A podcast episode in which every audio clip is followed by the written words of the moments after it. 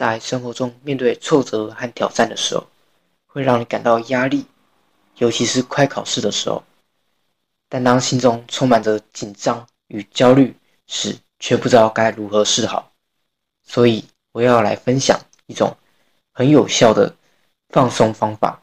这个方法就是呼吸练习。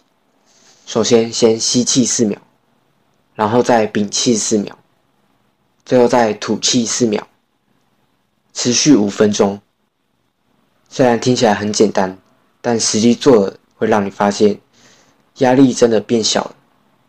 此外，有些行为看似有助于舒压，但实际上反而会让你的压力变得更大，像是喝酒、吸烟、赌博、上网。